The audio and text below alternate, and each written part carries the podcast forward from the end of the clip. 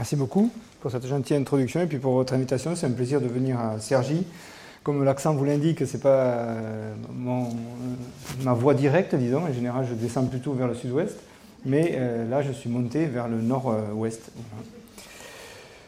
Donc l'idée c'est de passer cette heure-là en euh, discutant de physique et en vous montrant ben, un peu ce projet fou qui consistait à se mettre au service des équipes de France pour voir si on pouvait les accompagner dans leur quête de performance. Donc c'est de ça dont on va parler.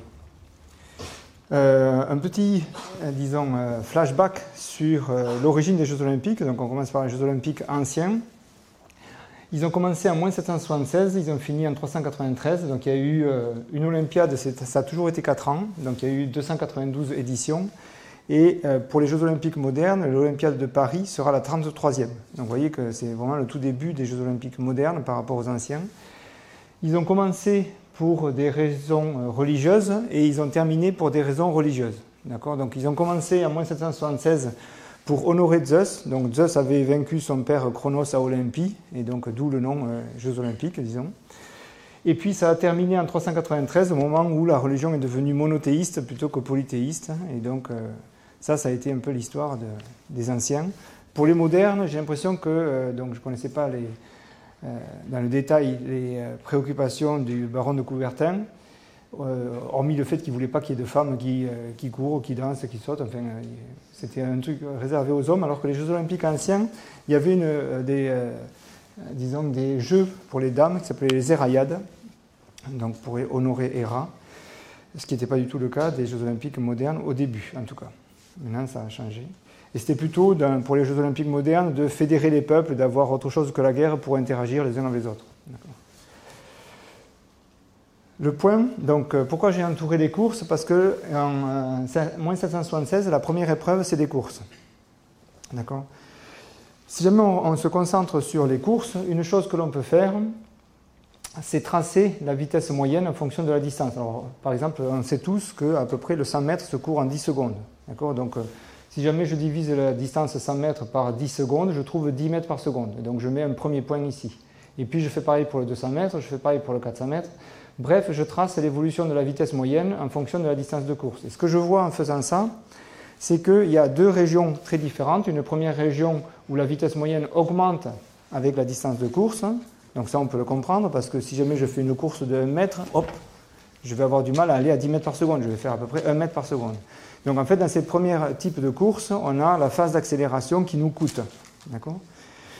Et puis, il y a une deuxième région où là, celle-là, on la comprend encore mieux, c'est les courses de demi-fond et de fond. C'est si jamais la course a une distance qui augmente, mais je me fatigue de plus en plus et donc la vitesse moyenne chute. D'accord? Bref, dans cette évolution, ce que je vois, c'est qu'il y a un maximum.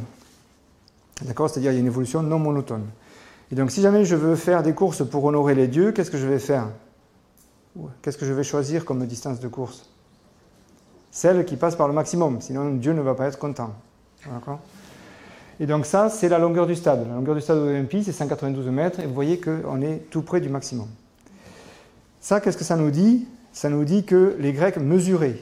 D'accord? C'est sûr, ce n'est pas, pas un hasard, ça. Et en fait, quand on y réfléchit, le sport, c'est presque un des endroits dans notre quotidien où on mesure. C'est-à-dire, on, discute du, euh, disons, du record de Usain Bolt, du saut à la perche de la Villenie ou de son euh, dauphin maintenant, qui a pris le, royaume, disons, du saut à la perche. Euh, chaque fois qu'on discute de sport, c'est machin qui a couru tant en 10 secondes. C'est-à-dire, la mesure est intrinsèquement associée à notre vision du sport. Et la mesure, il se trouve que c'est le point de départ de la physique. C'est-à-dire que certes, on mesure et puis on va essayer de comprendre la relation entre ces différentes mesures. Et sous-entendu, on va essayer de chercher les lois qui connectent les mesures avec les autres. Pourquoi on veut des lois? Parce qu'on aimerait bien prédire, prédire les optima, on aimerait bien prédire ce qui va se passer. D'accord? Donc ça va être ça le, jeu du physicien. Mais cette introduction, c'était pour vous, disons, euh, qu'on se mette un petit peu dans le bain ensemble de ce qu'on va faire. C'est-à-dire, c'est quoi un chercheur, c'est quelqu'un qui cherche des réponses. Des réponses à quoi? Des questions qui s'est euh, posées, plus exactement dans le cas de Sciences 2024, c'est des questions que les entraîneurs ou les athlètes nous ont posées. D'accord? Donc c'est pas, c'est une recherche appliquée dans ce sens. L'application étant le sport élite, donc ceux qui vont au jeu. Est-ce que c'est bon pour tout le monde? Est-ce que tout le monde entend? Est-ce que vous voyez à peu près de quoi on va parler? Oui? Eh bien donc on y va.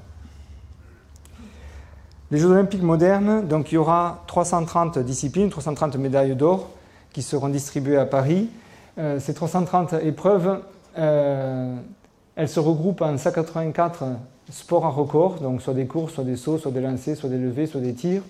On a des sports de balle, 35, des sports à jury, 44, des sports de combat, 70. Donc l'essentiel des épreuves, c'est des euh, sports à record. Et c'est là où on va tirer la plupart de nos, exemples. Euh, est-ce que vous avez une idée du nombre d'athlètes que l'on va accueillir l'année prochaine? 10 000. D'accord? Jeux olympiques d'hiver, c'est 4 fois moins, 2500. Est-ce que vous avez une idée du coût d'un athlète?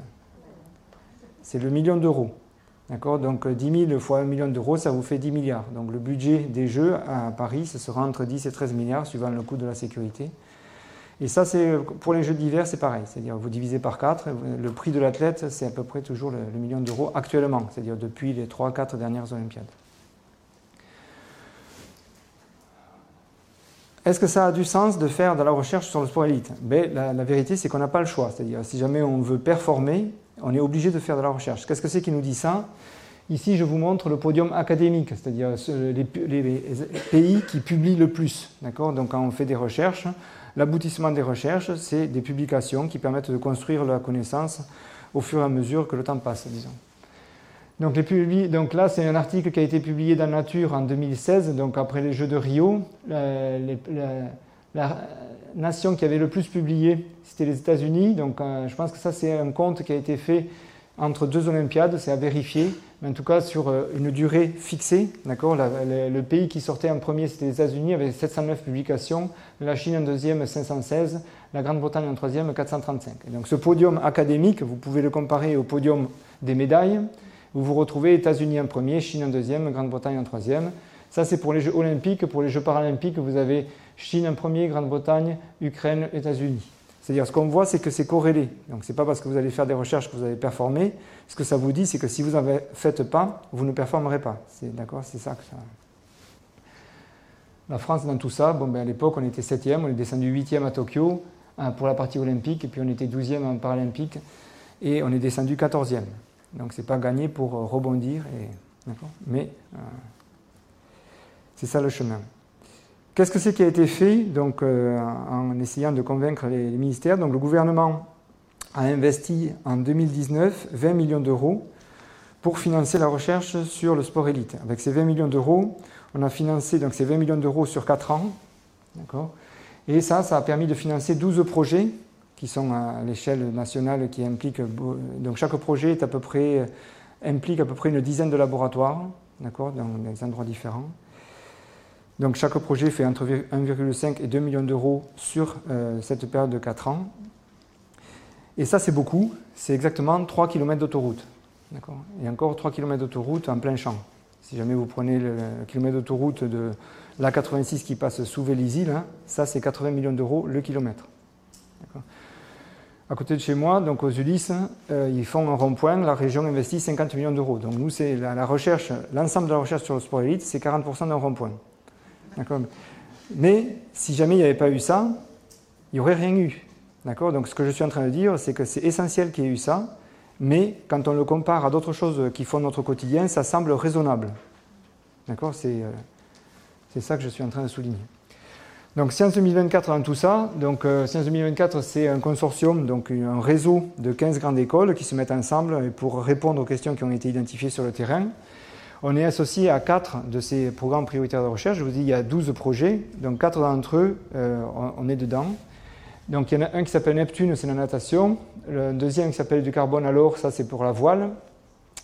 REVEA, c'est la réalité virtuelle appliquée à la gymnastique et à la boxe. Et puis euh, le programme dont je m'occupe spécialement, c'est euh, très haute performance en cyclisme et aviron pour le cyclisme et l'aviron, comme le nom l'indique. Voilà. Et donc on va avoir des, euh, exemples essentiellement de ces programmes, mais pas que. Donc dans le sport, dans le sport on, sépare en général le sport pour tous, celui qui est bon pour la santé, et le sport élite. Qu'est-ce que c'est qui caractérise le sport élite? C'est la différence qui va séparer le premier du deuxième. Donc euh, une façon de voir ça, c'est euh, en natation, vous avez en général, ce qui sépare le premier et le deuxième, ça se joue à la touche. La touche, c'est la main. Une main, c'est 20 cm. Les courses, c'est au moins 100 mètres. Donc, 20 cm sur 100 mètres, ça vous fait du 2 pour, ça vous fait du 2 pour 1000. En aviron, une course, toutes les courses font 2 km, un 8 fait 20 mètres, donc un bateau d'écart, c'est-à-dire ça fait 1%. Et en général, ça se joue à moins qu'un bateau d'écart. D'accord? Si jamais on fait ça pour euh, le saut à la perche, on est à 1 cm sur un peu plus de 6 mètres, donc ça nous fait du 1,6 pour 1000, etc., etc. Si jamais vous allez dans l'extrême, si jamais vous regardez la course Martin Fourcade contre son compère allemand, ça s'est joué à un pied d'écart, d'accord Donc 15 cm sur 15 km, là on est à 1 pour 100 000. Et donc chaque fois, c'est des riens. D'accord Et donc ce que je vais vous présenter aujourd'hui, c'est des recherches qui portent sur des riens. D'accord donc, euh, donc, on cherche, mais pour des riens, et on essaye de bien le faire. Donc pour nous, cette aventure, quand je dis nous, c'est avec euh, Caroline Cohen qui m'accompagne depuis, euh, ben, depuis sa thèse, ça fait un peu plus de dix ans maintenant. L'aventure sur. donc on avait commencé à, travailler sur la physique du sport, et donc l'ouvrage que vous euh, euh, citiez aimablement tout à l'heure, en fait, il date de 2012, hein, et c'était à l'époque où on n'était pas du tout connecté à la performance. D'accord? Donc, la physique du sport, ce n'est pas uniquement la partie performance. Ce soir, ce dont je vais vous parler, c'est la partie performance, mais ce n'est pas que. D'accord Donc, si jamais il y a des questions, par exemple, je pourrais illustrer des choses qui se font en dehors de la partie performance. Et donc, cette partie performance, elle a commencé euh, pour nous en travaillant sur le FART de l'équipe de biathlon, puisqu'à l'époque, ils allaient au, géo de Pyeongchang dans des conditions d'humidité et de température différentes de celles à laquelle ils étaient habitués en Europe et aux États-Unis. Et donc la question c'était de savoir quel phare on allait mettre. Donc ce qui a été fait pendant le postdoc de euh, Caroline, c'est de créer une piste de ski à l'école polytechnique. Donc on a commandé euh, un conteneur frigorifique sur eBay. On a généré de la neige, donc c'est de la neige de culture. Donc on pulvérise de l'eau dans un conteneur frigorifique ça fait de la neige. Quand on regarde les flocons au microscope, on a des particules sphériques, d'accord? Donc ce pas les petits cristaux que l'on dessinerait si jamais on nous demandait de dessiner un cristaux de neige.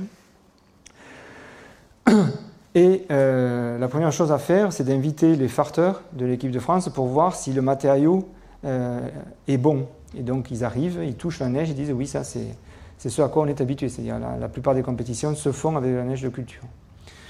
Et à partir de là, ben, une fois qu'on a l'aval, ben, on, on, charge des skis et on regarde quelle est la force qu'il faut euh, exercer pour les tirer à différentes vitesses suivant la charge que l'on euh, met. Et donc la force qu'il faut exercer en fonction de la force, euh, du poids que l'on met, ce rapport des deux forces, ça s'appelle un coefficient de friction. Et donc si vous voulez bien glisser, il faut évidemment que ce coefficient de friction soit le plus bas possible, et ça c'est le jeu de votre recherche. Donc l'expérience elle-même ressemble à ça, donc on, on pouvait monter jusqu'à disons une dizaine de mètres par seconde, et on avait 12 mètres de, euh, de piste. Et donc à partir de là, on a récupéré tout d'abord des produits, de, disons, du commerce. Les farteurs nous ont appris à les déposer. donc on a pu mesurer en fonction de la température du, euh, euh, conteneur ben, quel était ce fameux coefficient de friction. On voit qu'il y en a qui étaient adaptés pour des températures de moins 12. Ce qui était attendu à Pyeongchang, c'était plutôt entre 0 et moins 8. Et donc on a développé un produit, là, ce produit rose, qui avait un minimum dans cette zone de température. Et à partir de là, disons, euh, ils, ont, euh, ils ont appris à l'utiliser. Est-ce que la question qui se posait, c'est combien de temps il allait durer, d'accord? Puisque si, est-ce que ça dure la première minute de course, les trois premières minutes de course, etc. Et donc ça, ça a été une fois qu'ils l'ont récupéré, ça, ça a été le, chemin que eux avaient à faire. Mais en tout cas, ils avaient un produit efficace dans la gamme de température attendue. Et à partir de là, on a eu, disons, un soutien de euh, du champion. Bonjour, c'est Martin Fourcade. J'aurais aimé être avec vous. Malheureusement, j'étais retenu pour, euh, pour un entraînement. Je voulais apporter mon soutien au projet Science 2024. Je trouve que c'est une euh, super chose que les universités, les grandes écoles et les étudiants puissent mettre leur expertise et leur connaissance au service du sport de haut niveau. aux Jeux Olympiques, ça se joue parfois sur des centièmes, sur des dixièmes et et c'est ces détails-là qui feront la différence. C'est aussi une euh, super manière, un super moyen d'embarquer tout le monde dans l'aventure olympique Paris 2024. Voilà, en amenant euh, avec les sportifs, les chercheurs, euh, les grandes écoles, les universités, les étudiants. C'est intéresser tout le monde au JO et c'est faire que ce projet bénéficie à tous. À très bientôt, bonne journée. Voilà, et à partir de là, ça nous a permis de nous connecter à d'autres fédérations et en particulier celle des Jeux olympiques d'été, puisque là c'était l'hiver. Et, et, puis petit à petit, le nombre de fédérations a augmenté.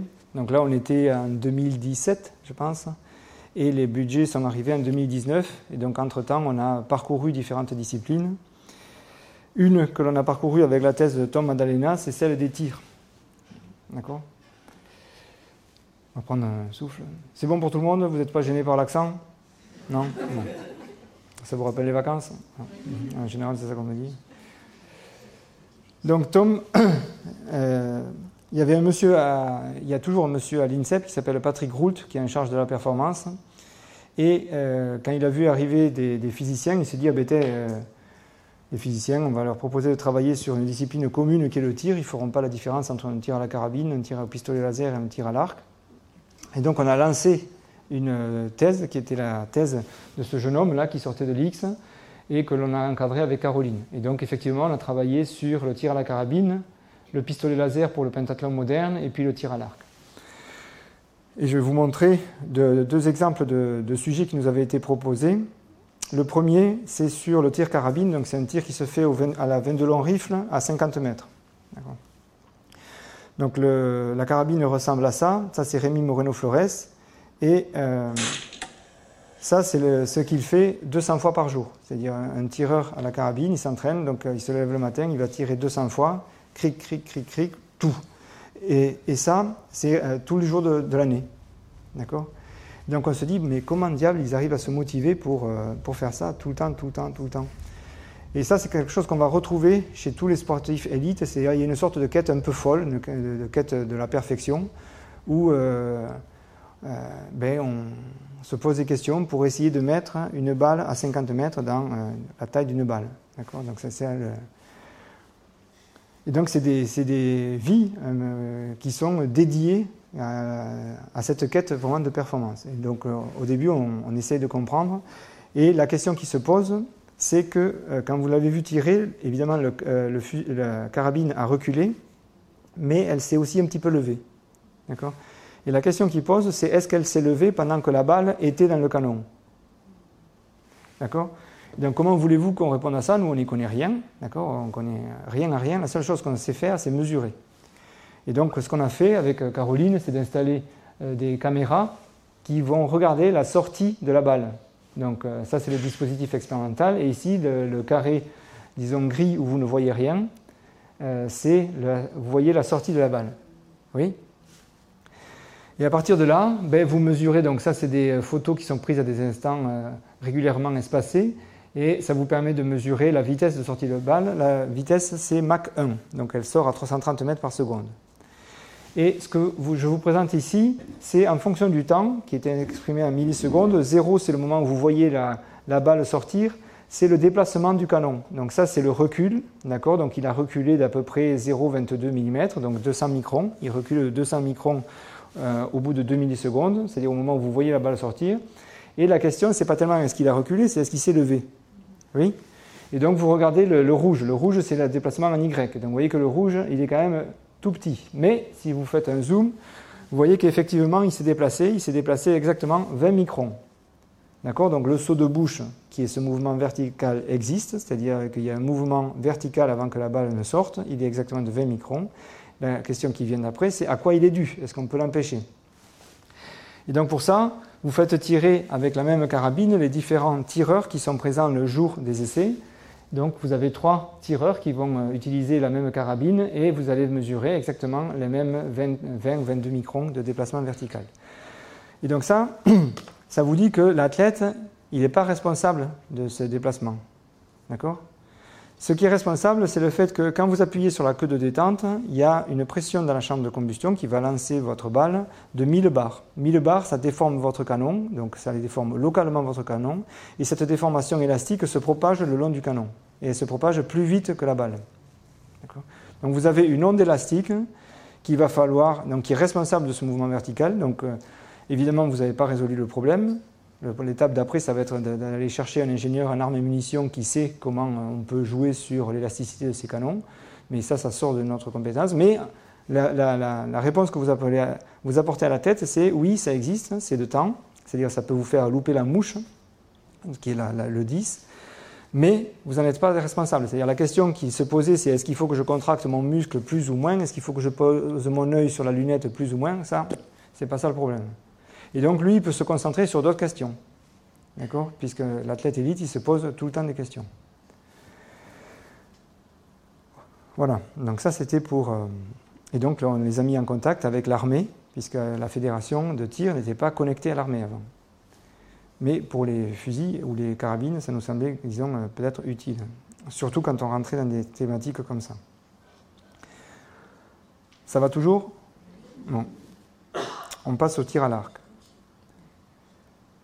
Donc le tir à l'arc, c'est euh, pareil, c'est-à-dire c'est 200, mais c'est 200 tirs de, comme ça. Donc ça c'est Florent Bioué,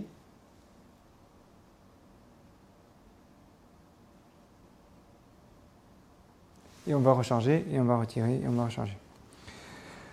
Donc là, le point, donc la question c'est quelle force donner, euh, quelle force d'arc doit prendre chacun des tireurs de l'équipe de France? D'accord Puisqu'ils ont tous des caractéristiques musculaires différentes.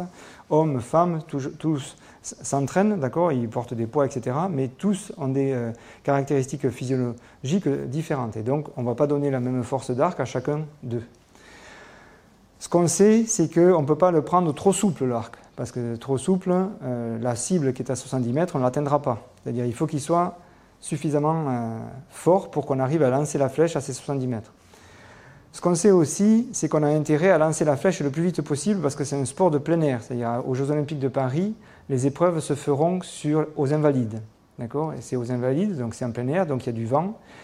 Donc plus longtemps vous restez en l'air, plus longtemps vous allez être sensible aux perturbations atmosphériques.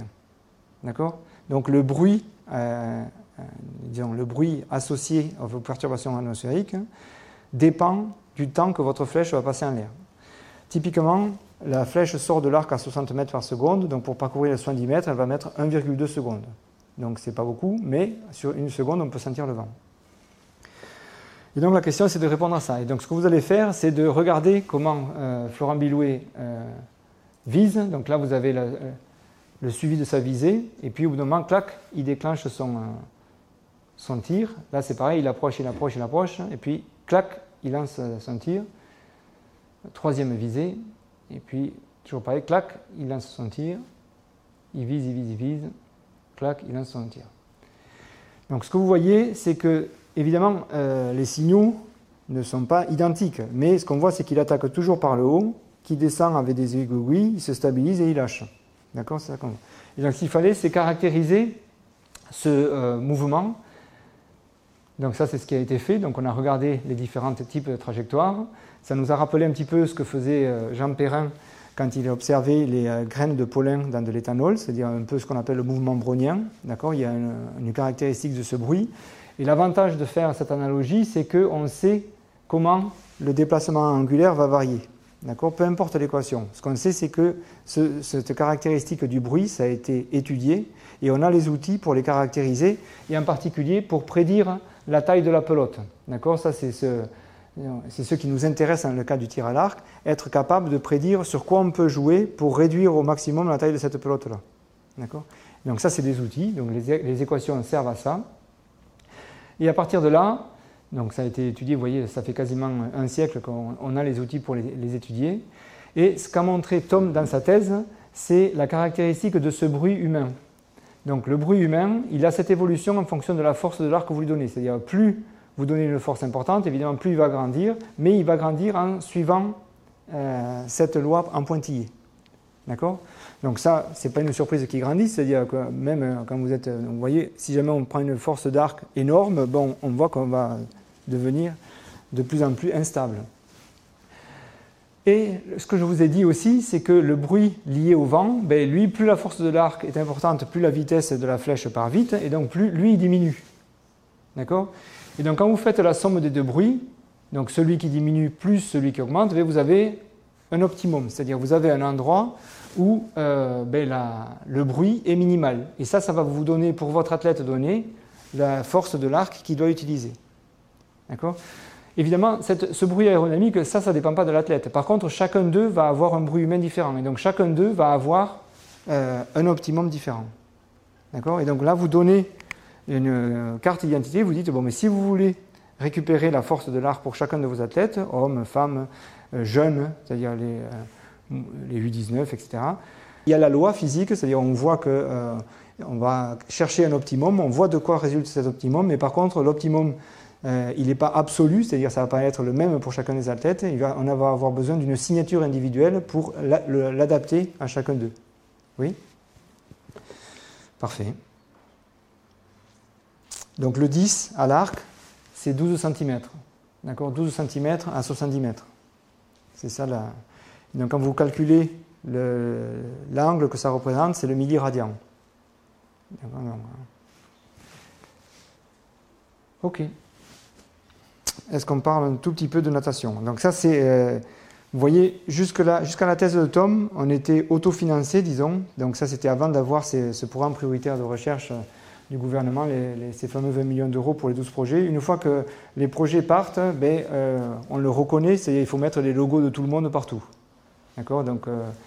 Une donc là, il y a la Fédération française de natation qui est impliquée, la Fédération d'handisport, l'INSEP parce que ça se passe, la piscine, sur laquelle on travaille, se passe à l'INSEP. L'ANR lui-même s'appelle Neptune, l'école des ponts est impliquée, bref, tout le monde y va de son logo, enfin des choses qui servent à rien, mais il faut à tout prix le dire. Donc, euh, là, quelle est la question euh, Donc on va travailler l'INSEP, donc il y a le, un pôle France de de plusieurs types de nageurs, donc endurance, sprinter. Et celui dont on va parler aujourd'hui, c'est Maxime Grousset, qui fait médaille d'or euh, au 100 mètres papillon il y a un mois au Japon, un petit peu plus d'un mois maintenant, et qui s'entraîne avec Michel Chrétien. La question qu'il pose, c'est que, euh, pour les sprinters en tout cas, c'est que sur la vitesse de nage, ils vont pas plus vite que Popov, qui était, euh, disons, le champion des années 80-90. Par contre, ils vont plus vite dans l'absolu parce qu'ils euh, vont plus vite sur le départ et sur les coulées. D'accord? Sur les coulées au niveau des virages. Pour le 100 mètres, vous avez un virage. donc à chaque coulée, ils vont aller plus vite. c'est là où les temps ont été gagnés en natation, à la fois sur l'entrée dans l'eau et sur les virages. Et donc euh, la question c'est pour Maxime Rousset, quelle est son entrée optimale Donc la première chose c'est que euh, les nageurs ne peuvent pas sortir au-delà des 15 mètres, sinon ils sont disqualifiés. Donc ce qu'on appelle l'entrée dans l'eau, c'est entre 0 et 15 mètres. Donc, à partir de, donc, dans cette phase-là, vous allez le, départ sur le plot, une phase de vol aérienne, il rentre dans l'eau, il rentre dans l'eau à à peu près 5 mètres par seconde. Et un nageur, c'est-à-dire les nageurs élites, nagent à 2 mètres par seconde. D'accord? Donc il rentre plus vite qu'il ne nage. Donc au début, il n'a pas intérêt à s'activer parce qu'il va frotter plus, c'est-à-dire qu'un corps qui ondule frotte plus qu'un corps, qui reste immobile. D'accord? Donc c'est ça. Donc au début, il n'a pas intérêt à, s'activer. Par contre, au bout d'un moment, évidemment, il faut qu'il s'active. D'accord? La question, c'est quand? D'accord? Quand est-ce qu'il doit s'activer? Quand est-ce qu'il doit s'activer et quelle est la trajectoire qu'il doit choisir Donc là, on a un problème pour un physicien qui ressent un problème de réfraction de la lumière, d'accord C'est-à-dire vous avez la propagation d'un objet qui cherche à minimiser son temps d'arriver aux 15 mètres et qui a plusieurs vitesses. Euh, donc une vitesse de rentrée dans l'eau, une vitesse de nage, et puis une vitesse de nage sous l'eau, une vitesse de nage à l'interface. Et donc ça, c'est un problème qui est bien posé, c'est-à-dire on retrouve la question de la pelote, c'est-à-dire il y a des outils en physique qui vont vous permettre de répondre à cette question de l'optimisation, et c'est eux que vous allez mettre en œuvre pour euh, revenir vers les champions. Oui Donc je vous montre un film. Donc ça, c'est un départ de Maxime Grousset. Et ce que lui veut savoir, ben, c'est euh, comment ce euh, départ se compare au départ qu'il a fait euh, la veille et puis au départ qu'il a fait il y a un mois. C'est-à-dire est-ce qu'il rentre plus vite, est-ce qu'il ressort plus vite aux 15 mètres, à quelle profondeur il est descendu, est-ce que les stratégies qui avaient été vues avec son entraîneur ont payé ou pas? Et donc pour ça, vous n'allez pas récupérer les 14 segments de Maxime Grousset à la main, d'accord, puisque ça vous fait des milliers de clics. Et donc vous entraînez un réseau de neurones pour faire ça donc le réseau de neurones, donc il faut lui donner un millier de clics pour l'entraîner. Donc ça c'est ce qu'a fait Rémi Carmignani. Mais au, du moment où vous l'avez fait une fois, après lui il le fait tout seul. Et ça, ça permet de sortir des, euh, disons, des diagrammes euh, où l'entraîneur va avoir des informations. Donc je vous ai dit vitesse d'entrée, profondeur d'enfoncement, à, quel moment il a fait sa reprise de, nage, euh, où est-ce qu'il est remonté, et chaque fois avec les temps correspondants. Donc la méthode qui est euh, utilisée, donc pour travailler avec ces champions. Vous avez d'abord la captation, donc on enregistre ça avec des caméras, on traite avec le réseau de neurones, on donne une analyse première à l'entraîneur et à son athlète. Et puis ensuite, le physicien va revenir avec ces données et va faire un modèle pour aller vers l'optimisation. D'accord? Donc ces cinq phases, vous les avez tout le temps. Ce qui est très important, c'est de réaliser que du moment où vous travaillez avec les sports élites, vous avez une contrainte, c'est que euh, il faut que les gens que vous avez sollicités, qui vous ont accordé du temps, aient un retour rapide de façon à ce qu'ils n'oublient pas ce qu'ils ont fait. D'accord? Et donc, grosso modo, pour la première partie, c'est-à-dire jusqu'au moment où vous donnez un outil qui va permettre à l'entraîneur et à son athlète de discuter l'un avec l'autre, ça, vous avez typiquement euh, la journée. D'accord Donc euh, Rémi, l'outil qu'il a développé, ça permet de répondre au bout de 7 minutes. Au bout de 7 minutes, ils ont un retour sur le plongeon qu'ils viennent de faire ou l'entrée dans l'eau qu'ils viennent de faire. Et puis ensuite, il y a une deuxième phase qui est plus longue, où vous revenez à la maison, et vous dites Moi, je nage comme une enclume, comment je vais pouvoir les aider à, à trouver un optimum Mais avec vos outils de réfraction, vous dites, bon, voilà, nous, de ce qu'on a compris du problème, on a l'impression que l'optimum, il se situe plutôt là. Et donc ensuite, ils le testent et vous disent, non, là, il y a quelque chose qui ne va pas. Donc vous complétez votre modèle et puis au bout d'un moment, ça semble converger. D'accord C'est comme ça qu'on avance. Il ne faut pas imaginer qu'on vous pose le problème et puis vous revenez avec la solution. Voilà, l'optimisation, c'est celle-là. C'est-à-dire que si jamais il n'y a pas d'interaction avec l'entraîneur, vous, allez nulle part. C'est-à-dire le, le premier modèle auquel vous pensez, il est toujours assez loin de la réalité. Et en général, si jamais il est très loin de ce que fait l'athlète, c'est que c'est le modèle qui n'est pas bon. C'est-à-dire l'optimum, ils ne vous ont pas attendu pour le, pour le trouver à peu près. D'accord? L'optimum, il, est toujours, euh, il est toujours là. Le point, c'est qu'il faut l'adapter en général à, à, chacun des athlètes. C'est plutôt au niveau de l'individualisation que les optima que l'on trouve sont utiles. Pas tellement. Euh, euh, il, y a, rarement des révolutions. Donc on va rentrer dans la partie vélo. Et euh, je vais commencer par vous présenter les différentes disciplines olympiques pour euh, les Jeux de Paris. Donc il y aura la route, hein. donc il y a deux épreuves dans la route, donc ça fait dire quatre médailles. Il y a le contre-la-montre et la course en peloton. Et chaque fois c'est doublé homme-femme. D'accord? Donc euh, quatre médailles ici. Vous avez le VTT, donc là c'est une médaille donc, pour les hommes, une médaille pour les femmes, donc vous avez deux médailles ici. Vous avez le BMX Freestyle, deux médailles. BMX Race, deux médailles. Et la piste, 12 médailles. Donc nous, on a travaillé essentiellement sur euh, route, piste, un petit peu BMX, et puis on commence à voir comment on, va pouvoir attraper le VTT. Et donc je vais vous commencer par vous euh, parler de la route, et puis on passera ensuite à la piste. Donc euh, la première chose, c'est qu'on construit un vélo. Donc il faut 111 ans pour construire un vélo. D'accord? Ça commence en 1817 apparemment. L'histoire veut que euh, il y a eu une éruption volcanique en 1815 en Indonésie. L'ensemble de la planète a été recouverte de suie, enfin en tout cas au niveau atmosphérique, et ça, ça a entraîné des très mauvaises récoltes l'été d'après. Très mauvaises récoltes au point qu'il y a une famine quasi généralisée en Europe. Quand il y a la famine, on mange les chevaux, et donc les médecins n'ont plus de chevaux pour faire leur tournée. Et donc le docteur Dre trouve cette draisienne euh, qui lui permet d'aller à à peu près 14 km/h. Donc deux fois plus vite qu'à pied. Il faut attendre quasiment 50 euh, ans pour avoir euh, des pédales. Euh, vous voyez, là, il nous faut quelque chose comme 70 ans pour avoir la, chaîne et puis des pneus. Et bref, il faut 111 ans pour construire le vélo avec des changements de vitesse. Les premières compétitions, c'est 1877, donc c'est là. Ça se fait au vélodrome. L'avantage des vélodromes, c'est que c'est une enceinte fermée. Si c'est fermé, c'est qu'il y a une porte. Et s'il y a une porte, on peut vous faire payer. Donc c'est ça le modèle économique. Les premiers Jeux Olympiques, c'est 1896. Premier Tour de France, c'est 1903.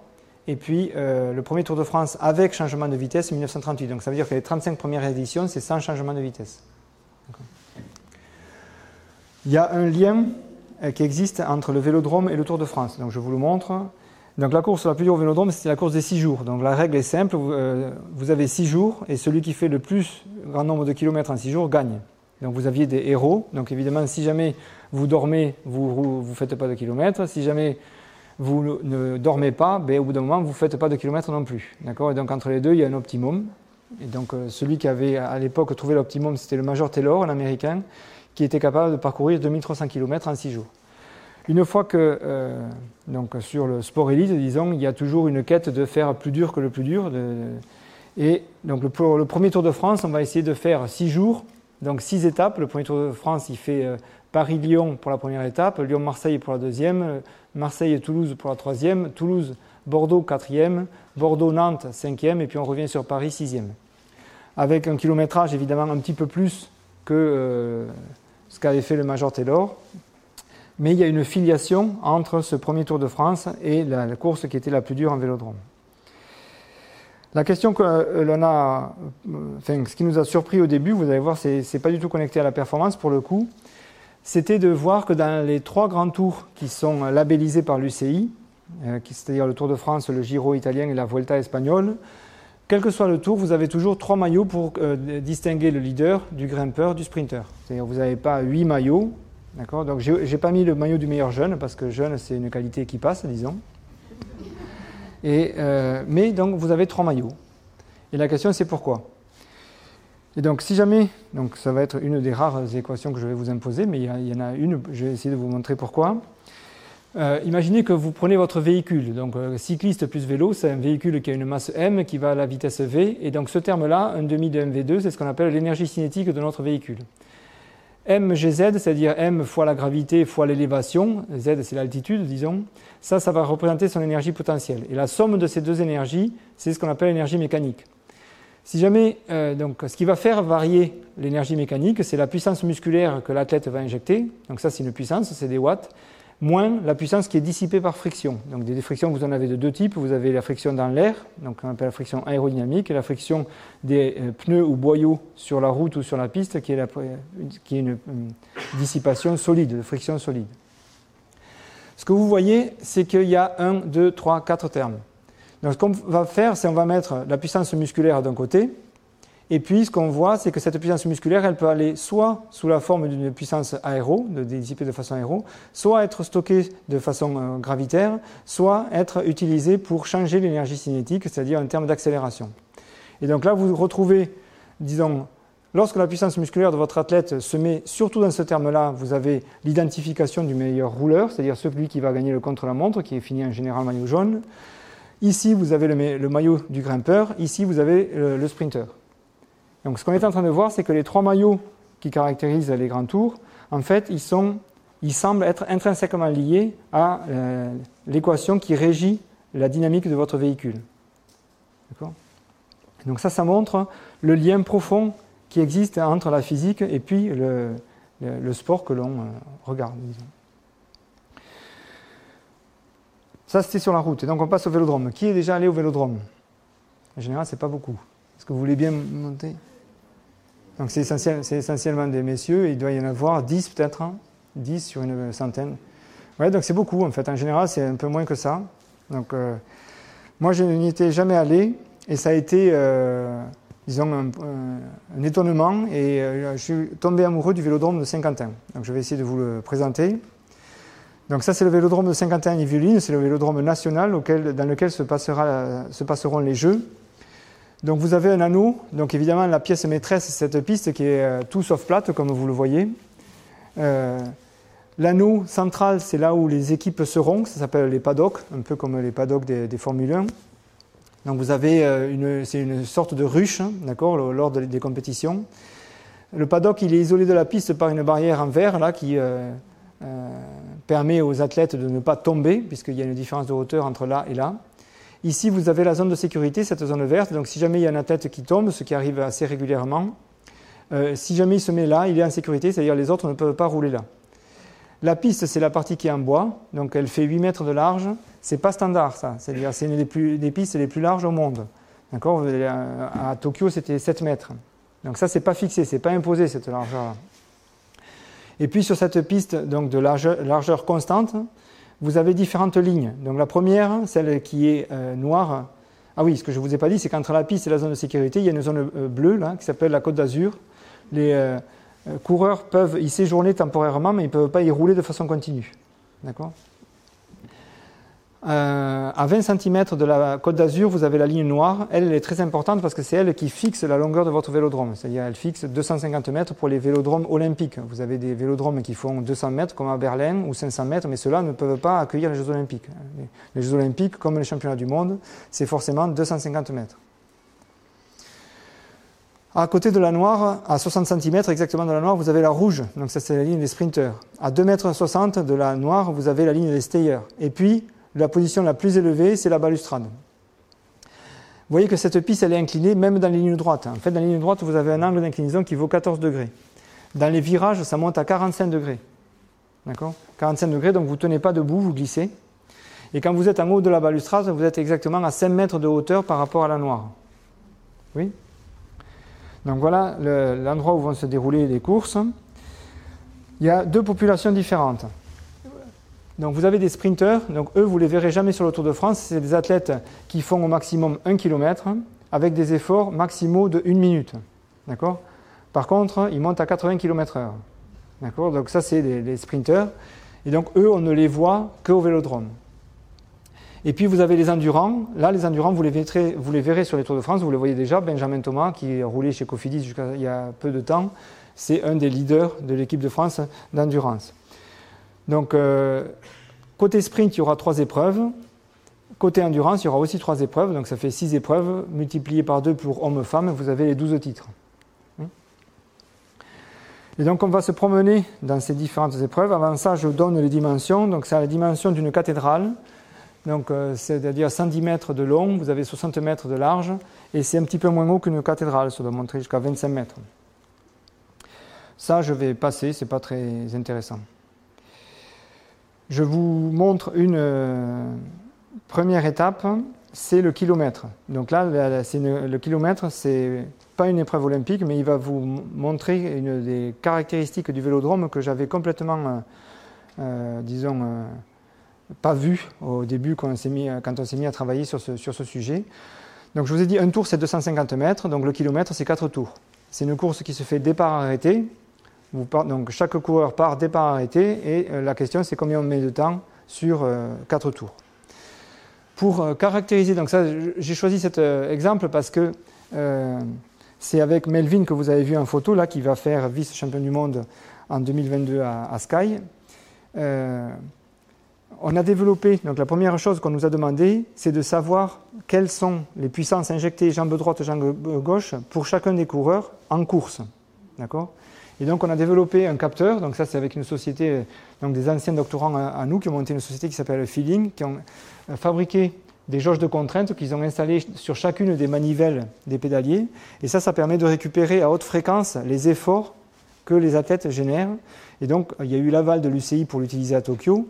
Et euh, donc, non content, on l'a utilisé à Tokyo, mais on l'avait aussi utilisé à Sky en 2022. Bref, pour toutes les compétitions depuis 2022, euh, on a, euh, pour chacun des athlètes de l'équipe de France et pour chacune des compétitions, le relevé avec 100 points par tour de pédale. D'accord? Et donc ça c'est très précieux, donc ça nous permet pour, de, de, voir, disons ici, l'évolution de la vitesse. Donc un point c'est un tour de pédale, donc vous avez les points noirs donc qui vous donnent les vitesses en noir. Donc vous voyez que Melvin, c'est une course au départ arrêté, il, part à zéro. Sa vitesse monte jusqu'à 70-72 km/h. Et la puissance qu'il génère, ben, ça se lit à droite, donc il monte quasiment jusqu'à 1700 watts.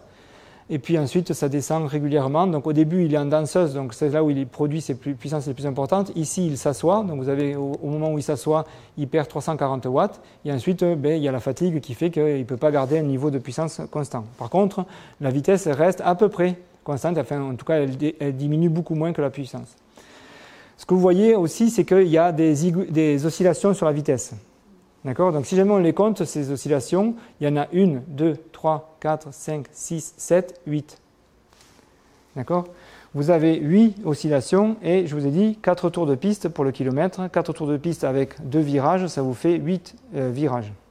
8 virages, donc il y a un souci avec les virages. Oui? Et donc le souci, donc ça, pof, il faut me faire confiance. Hein.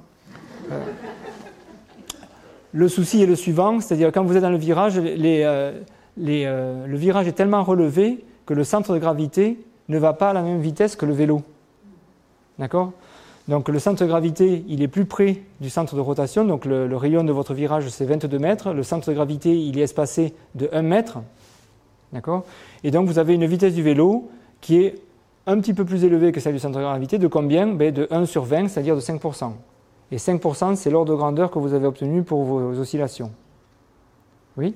Donc ce que vous voyez, et ça c'est évidemment un problème qu'on n'a pas sur la route, c'est-à-dire sur la route vous faites l'hypothèse que la vitesse du centre de gravité est égale à la vitesse du vélo, vous êtes près de la vérité. Mais là non, la première chose que vous voyez, c'est que ça va plus vite dans les virages.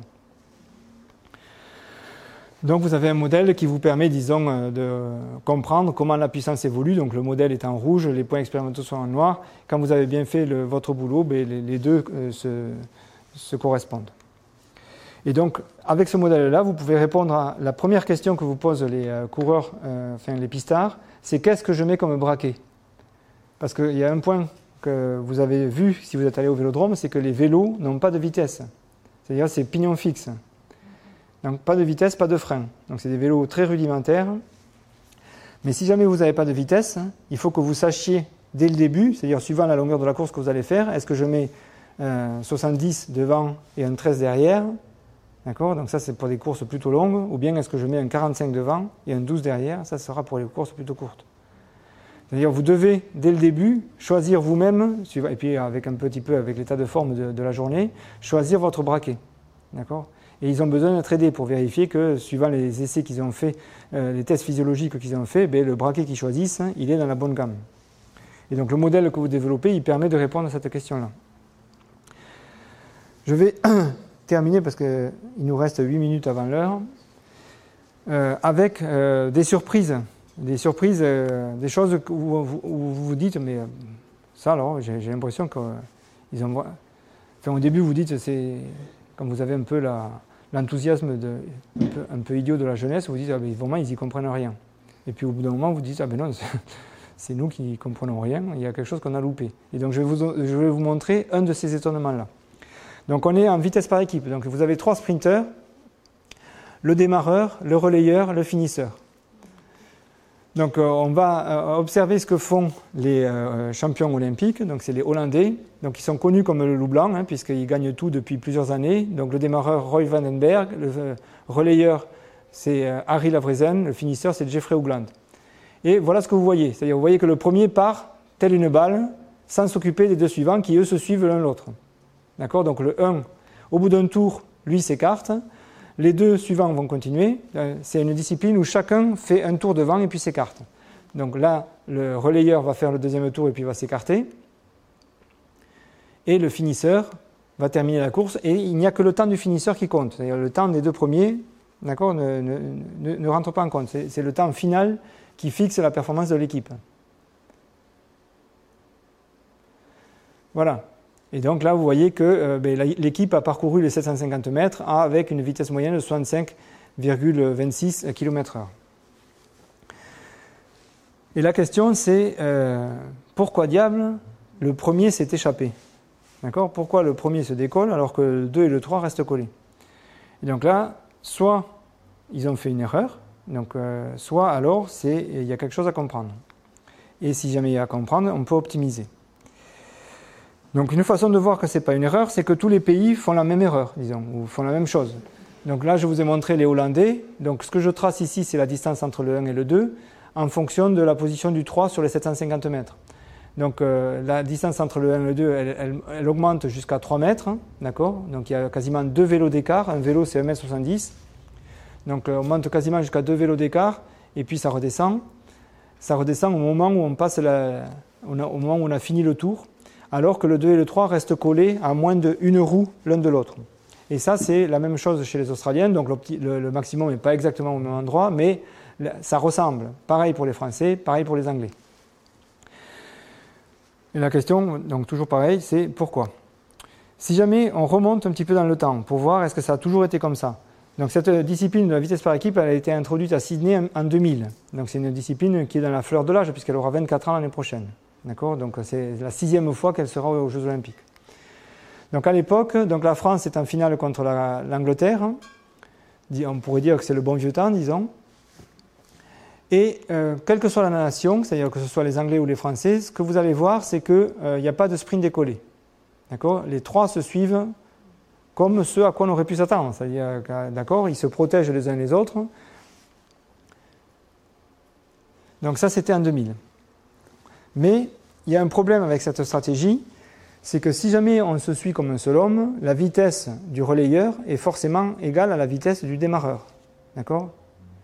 Et ça, c'est ça qui va permettre, disons, d'être contourné si jamais on utilise l'autre stratégie du sprint décollé. Donc je vais essayer de vous montrer d'abord que c'est le cas. Donc ici, vous avez la vitesse qui est tracée pour les trois euh, athlètes français, donc Timmy Gillion pour le démarreur.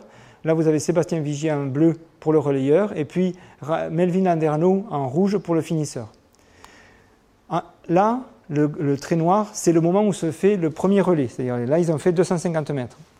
Ce que vous voyez, c'est qu'au moment du passage du premier relais, ben, la vitesse du démarreur est plus petite que la vitesse du euh, relayeur et du finisseur. Relayeur et finisseur se suivent. Donc là, il n'y a pas de surprise, le bleu et le rouge sont ensemble. Par contre, euh, bleu et rouge sont au-dessus du noir. Ils sont au-dessus du noir d'exactement 6 km/h. D'accord? Donc, ce qu'ont trouvé les athlètes, hein, c'est une façon à la fois de ne pas se doubler, mais au moment du passage de relais, d'avoir une vitesse du relayeur qui soit plus grande que la vitesse du démarreur. Donc une façon de le comprendre, c'est la suivante. On trace la vitesse en fonction du temps pour le démarreur, le V1, le premier. Donc cette vitesse, c'est une course départ arrêté, donc on part de zéro et puis ça va augmenter. Chaque athlète a une vitesse maximale évidemment, et donc ça va augmenter euh, comme ça. J'appelle T250 le moment où le démarreur passe, finit son premier tour. Quand vous intégrez V de T, c'est-à-dire la surface qui est sous la courbe ici, ça c'est la distance parcourue. Donc vous savez que c'est exactement 250 mètres. D'accord? La surface, c'est 250 mètres. Le relais parfait, c'est le moment où le relayeur va passer la ligne au, même instant, c'est-à-dire à cet instant T250, le relayeur il va passer euh, la ligne D250 comme le, démarreur. D'accord? Ça, c'est le relais parfait. Il n'est pas derrière, il passe au même moment. Donc ça veut dire que quand on va regarder l'air sous la courbe du 2, il va falloir qu'on trouve la même chose, c'est-à-dire il va falloir qu'on trouve aussi 250. Oui? Mais on veut que la vitesse du 2 soit au-dessus du 1. Donc si jamais la vitesse du 2 est plus grande que le 1 et que l'air sous la courbe doit être la même, ben on n'a pas le choix, il faut que ça fasse quelque chose comme ça. D'accord? De façon à ce que la surface ici soit la surface là. Quand vous faites cette construction-là, vous voyez que ça se coupe. D'accord? Et donc il y a une région ici où la vitesse du 2 est plus petite que la vitesse du 1, donc la vitesse du relayeur est plus faible, donc le démarreur est en train de se décoller. Et puis c'est suivi d'une région où la vitesse du relayeur est plus grande que la vitesse du démarreur et donc il va recoller. Donc en fait, cette histoire du sprint décollé, ça fait, ça respecte la consigne, c'est-à-dire de ne pas se doubler, d'accord, mais en permettant au relayeur de franchir le relais avec une vitesse plus grande que le démarreur. Bon, mais voilà, vous avez tout compris. Il n'y a, plus qu'à optimiser le. Voilà, mais je pense qu'on peut s'arrêter là parce que vous en avez marre. En plus, le micro est complètement HS pour de bon. Et puis, on, posera des questions si jamais il y en a.